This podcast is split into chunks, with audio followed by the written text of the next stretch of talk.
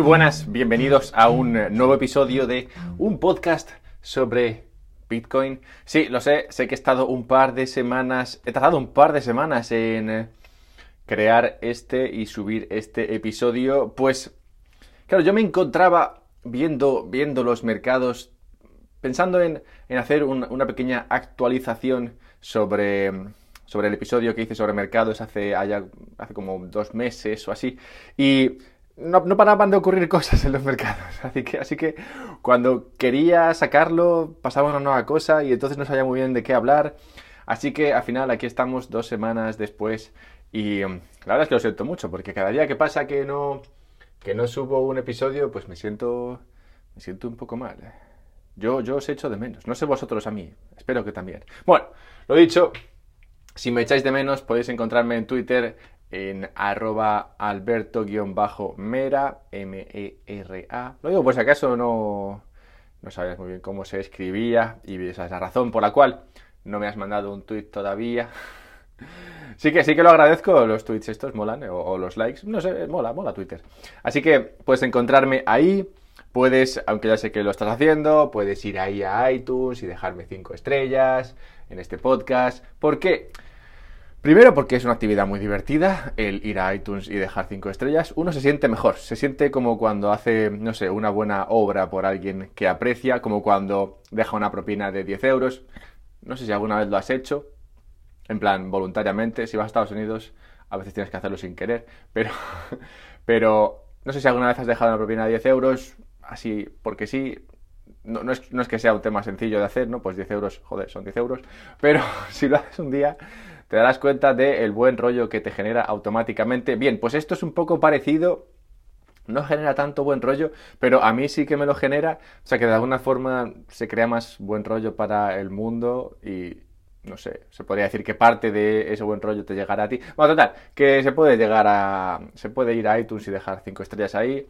¿Por qué? Pues porque me viene muy bien, porque si no si no, pues este, este podcast no llega a más gente. Y tú, tú también querrás que este podcast llegue a más gente. Sobre todo si Bitcoin es algo que posees y quieres que la gente lo conozca. Guiño, guiño. Bien, pues hablando de, hablando de qué mueve Bitcoin, qué hace que Bitcoin se mueva en, en las redes, que se mueva en el mundo, básicamente se puede reducir a una única cosa y es el precio. Sí, amigos, es un poco triste, pero sí es, es, lo, que, es lo que hay. Nadie, o sea, nadie. Bitcoin nunca se ha puesto de moda, nunca se ha puesto en boca de todos porque, ah, mira, joder, tenemos un, un ledger descentralizado, una especie de super Excel, un nuevo método de contabilidad. Increíble, hablemos todos de esto. No, nadie, nadie, nadie encuentra un nuevo método de contabilidad como algo apasionante sobre lo que hablar. Nadie encuentra la contabilidad algo apasionante, salvo algunos contables, imagino. No lo sé. Entonces, esto, esto jamás sería trending topic en Twitter si no fuese por las subidas de precio que ha sufrido en los últimos 10 años. Así que sí, el precio es el precio es lo que manda. Cuando el precio se pega un subidón, de repente todo el mundo habla de esto, todo el mundo dice que Bitcoin va a desaparecer, como, como expliqué en el podcast este de cómo matar Bitcoin. O sea que sí, el, precio es lo que mueve el mundillo, lo que mueve, lo que mueve Bitcoin en la prensa y el precio es lo que atrae demanda. ¿Vale? Cuanto más, cuanto más se habla de esto, más gente empieza a sentir el FOMO, ¿no? el fear of missing out, el miedo a quedarse fuera, el miedo a... Es posible... Esto, esto que te habrá pasado alguna vez cuando tus amigos... No sé, igual no te ha pasado nunca. Pero imagínate que estás en, en clase o en el trabajo Ah, con tus amigos y montan una especie de compra de lotería común. Entonces todo el mundo decide comprar lotería en conjunto. Y tú sabes que no va a tocar. Y no quieres comprar. Pero también sabes que si no compras y justo toca, pues vas a ser infeliz el resto de tus días. Así que, como todo el mundo está comprando, tú también compras. Y esto es lo mismo que, ocurre en Bitcoin. Si todo esto lo ves en las redes y ves todo el mundo en plan, bueno, cada vez me compro más Lamborghinis, pues eh, al final también comprarás, ¿no? Y entonces esto hace que se, que se cree nueva demanda y demás. Pero bueno, entonces, si esto es así, ¿qué es lo que mueve el precio? ¿no? Pues esto es un poco como el tema de la gallina y el huevo. Bueno, pues antes de explicar qué es eh, lo que mueve el precio, cosa que cuando veáis pensaréis, bueno, es bastante obvio, pero tiene su cosilla detrás. Antes de eso, vamos a hacer un pequeño análisis, recapitulación de mercados mercados que no son solamente Bitcoin, de hecho no voy a hablar casi nada de Bitcoin durante los próximos 5 o 10 minutos, es más un tema de dónde está el mundo y a dónde nos dirigimos. Hace dos meses ya expliqué un poco cómo veía yo la cosa, hacia, allá por mitad de verano, ya decía yo que pintaba mal, pintaba mal, pues se había producido esto que expliqué, que era la inversión de la curva de tipos, que es un indicador adelantado de recesión, un indicador que casi todas las veces ha acertado, menos una, o sea, cada vez que ha pasado esto, se ha entrado en recesión unos seis meses después. Una vez no ocurrió, igual esta es la segunda vez que no ocurre, quién sabe. También, se, también expliqué que los bancos en Europa estaban ahí en una especie de situación bastante, bastante difícil, de la cual han sobrevivido, estaban todos ahí en el, borde del abismo, si miras un gráfico, estaban todos ahí en plan en el borde del abismo, rollo, si, caían un poco por ahí, entraban en lo que podría denominarse como caída libre, pero no, no, se han salvado, han recuperado un poquito, siguen ahí cerca del abismo, pero bueno, no lo miran desde, digamos que no ven la caída ahora mismo, tan cerquita, pero no. Y también hablé de las divisas, como muchas de estas divisas estaban perdiendo valor frente al dólar y eran susceptibles de perder mucho más frente a la misma moneda. Ahora, dos meses después, puedo decir que estamos prácticamente igual, lo cual no es tan raro. Se lleva, se lleva prediciendo, prediciendo, se lleva hablando de la posibilidad de que va a haber una recesión durante los próximos, durante los últimos, eh, no sé, dos, tres, cinco, diez años, no sé, se lleva hablando mucho tiempo de, esto y, claro, tarda mucho tiempo en ocurrir. Todo, todo el mundo yo creo que es consciente hasta cierto punto de que el tema este de imprimir dinero, tener los tipos al cero y todo eso, es algo que, que le da vidilla al mercado y tal, pero que no parece que sea algo que sea, no sé, un plan. o sea, es como en plan, bueno, está funcionando, pero pero parecía esto, pensábamos que era una tirita, pero no, no, no, sé, nadie había pensado que esto sería el plan, en plan estar ahí a los tipos, los tipos bajo cero o a cero y, imprimir dinero todo el rato. No, no, parece, no parece que sea un plan, ¿no? parece más bien eso, pues como una solución así de, de última instancia. Así que bueno, ahí es donde estamos. Quién sabe, ¿no? ¿Qué es lo que acabará ocurriendo? Lo que sí que se puede, lo que sí que se puede hacer es una especie de resumen de cómo estamos ahora y por qué estamos aquí y qué es lo que podría ocurrir. Hablé, un poco, como dije, como digo, hace dos meses de, de, este, de, la, de, la, inversión de la curva de tipos, que era, hablaba de lo bono a 10 años, del, bono a 2 años, como, como la rentabilidad del bono a 10 años era menor que el bono a 2 años, lo cual es un poco raro, ¿no? Porque si vas a tener tu dinero parado durante 10 años, esperas tener un poquito más de rentabilidad. Pero claro, tiene menos rentabilidad porque hay una cantidad ingente de pasta que viene derivada de todo el tema este de la impresión de moneda. Impresión de moneda, también llamada QE o no sé cómo se llama esto en España, quantitative easing, no sé cómo se ha llamado esto en Europa. Pero bueno, todo el tema este del quantitative easing, de que el Banco Central europeo o americano se dedique a crear pasta de la nada, es lo que hace pues, que haya una cantidad ingente de pasta, lo cual obliga a estos eh, fondos de inversión, fondos de pensiones y demás que tienen todo este dinero a meterlo en algún lado y lo meten en bonos a 10 años. Les da igual que no les den nada de rentabilidad, pues oye, mira, mejor es eso que, tener el dinero en cash. Así que ahí, lo tiran todo. Y esto, como digo, provoca la inversión de la curva de tipos. También provocaría, aunque esto no está tan claro, no, no está tan claro, no, no es, no es tan visible, también provocaría una reducción del retorno em, futuro de, las, eh, de, la inversión en, eh, en, acciones y la inversión en startups, por la misma razón.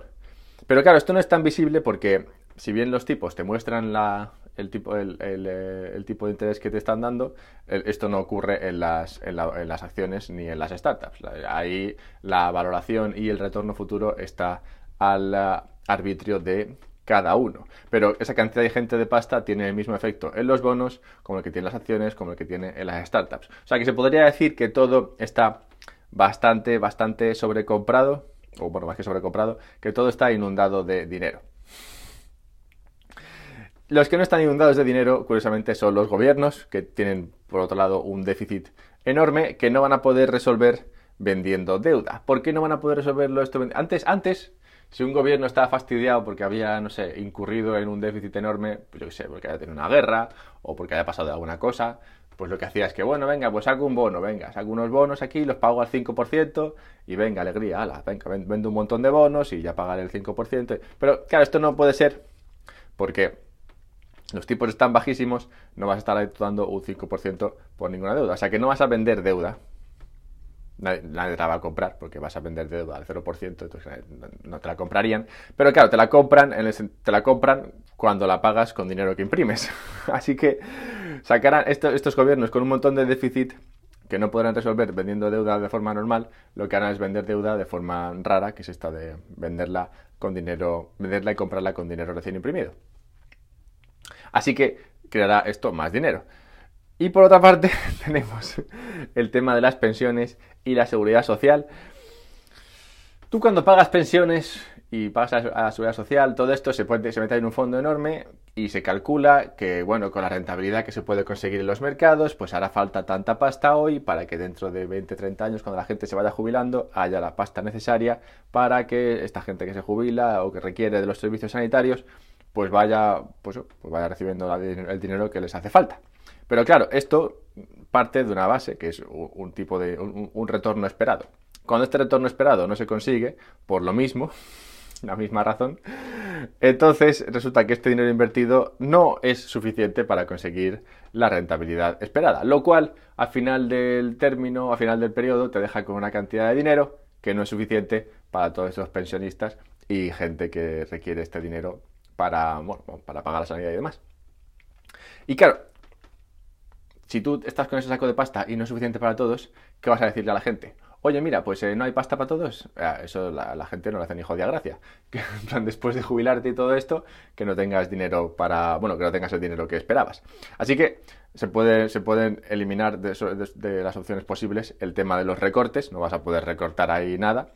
También se podría eliminar prácticamente el tema de subir impuestos para pagar esto. Pues bueno, sí, se intentará subir impuestos, pero es difícil subir impuestos hasta el nivel en el cual sería necesario para que mm, este déficit de, las pensiones y la seguridad social se arregle. Y luego tenemos la otra opción, que es imprimir más dinero. Así que probablemente si hay que solucionar esto será a base de imprimir dinero. Y, ya está. O sea, que tenemos varias, varias fuentes que nos llevan, varios caminos que nos llevan siempre a imprimir más dinero. Y en medio de todo esto, bueno, eso de imprimir dinero tiene, un, tiene Claro, tiene la, idea por la cual se hace, bueno, es para, solucionar estos problemas, pero también para reactivar la economía, cosa que no está ocurriendo. Pues la gente, pues los, eh, que reciben este dinero, bancos, eh, aseguradoras y demás, no, no cuando, cuando este dinero por fin toca a los consumidores, estos consumidores, que no son los consumidores, pero bueno, cuando digamos, toca al pueblo, el pueblo no lo usa para consumir, sino que lo usa para invertir.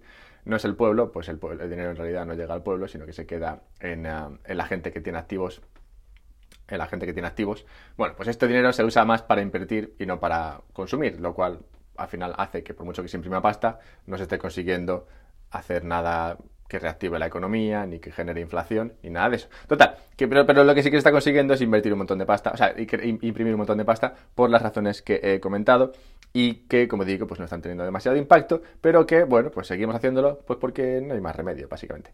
Así que, en medio de toda esta situación tan agradable y que quién sabe hasta dónde llegará. Yo no sé a dónde están los límites de la creación de pasta así a, lo loco.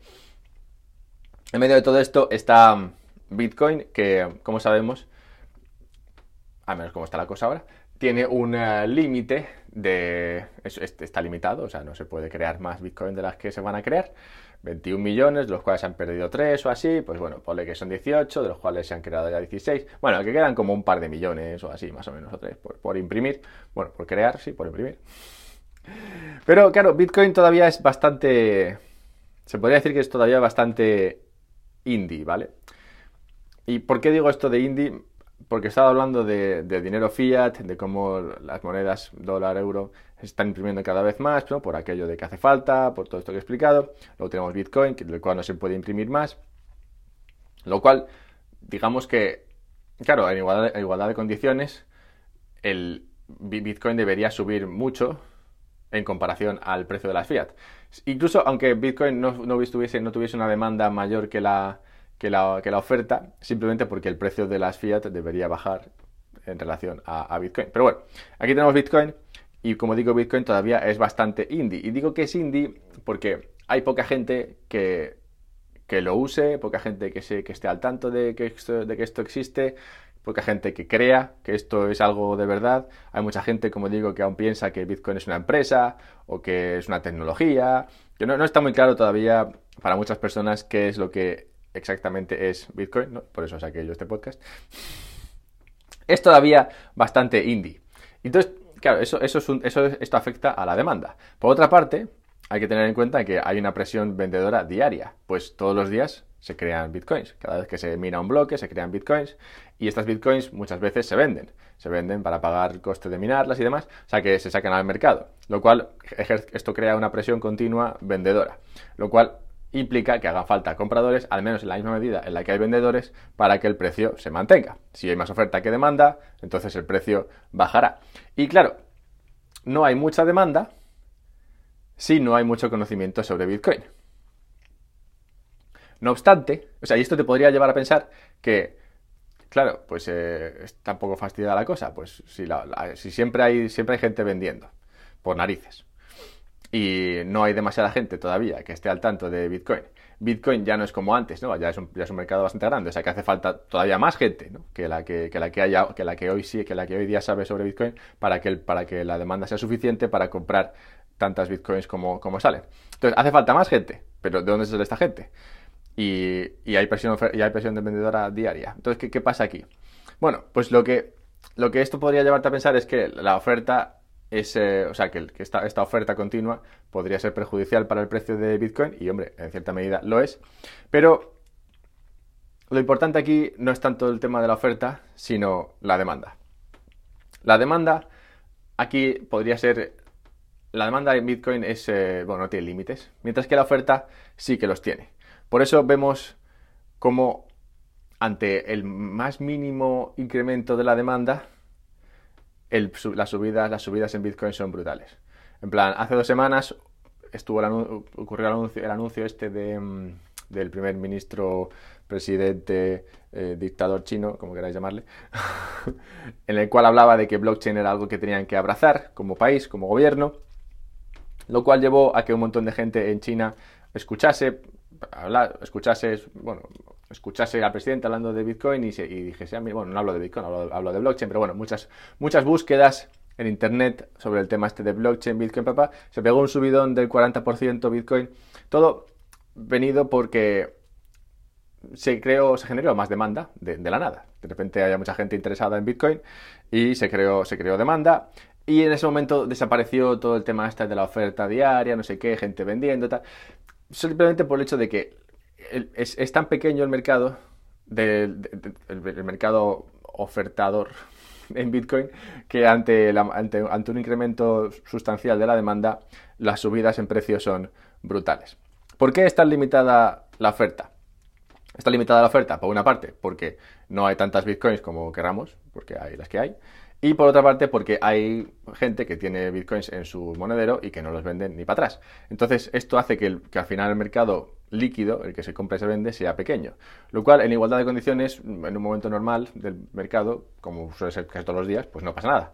Hay oferta-demanda, el precio sube, baja, tal. Pero en cuanto a la demanda se activa, por lo que sea, porque, sea un anuncio, porque haya un anuncio de un gobierno o porque haya otra cosa, de repente ese pequeño incremento de la demanda hace que, hace que las subidas en precio sean, sean brutales. Por esto, es por lo que no estar invertido en Bitcoin y simplemente e intentar, digamos, entrar y salir de Bitcoin funciona muchas veces mal. Pues Bitcoin cuando sube suele subir por espasmos.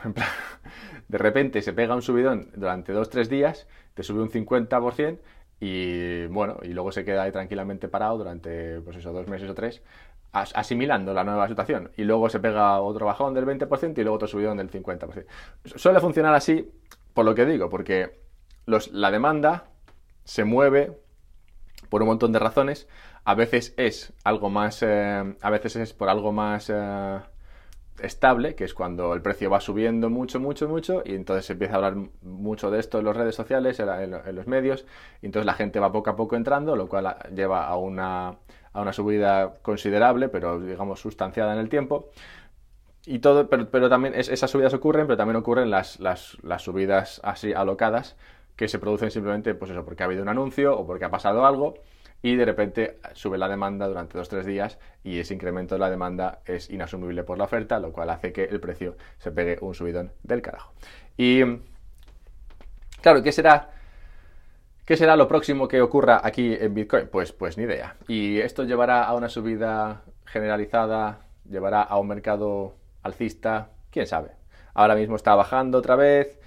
No, no, es, esto es una cosa que requiere tiempo. Es un mercado que lleva 10 años, que es, como digo, se mueve muchas veces de forma espasmódica y que, bueno, es... Eh, y que, que, es lógico que, así lo haga, pues por, por, el tema este de la demanda y la oferta y cómo funciona dentro de Bitcoin.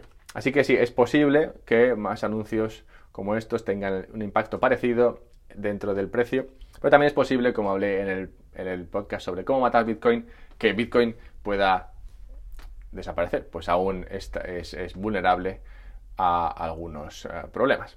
Así que nada, dicho todo esto, espero que haya quedado un poquito más claro cómo funciona la oferta y la demanda dentro de Bitcoin, que es, bueno, pues cómo funciona la oferta y la demanda en cualquier otro sitio, solo que en el caso de Bitcoin tenemos escasez, cosa que no tenemos en eh, ninguna otra cosa, salvo el tiempo, si acaso.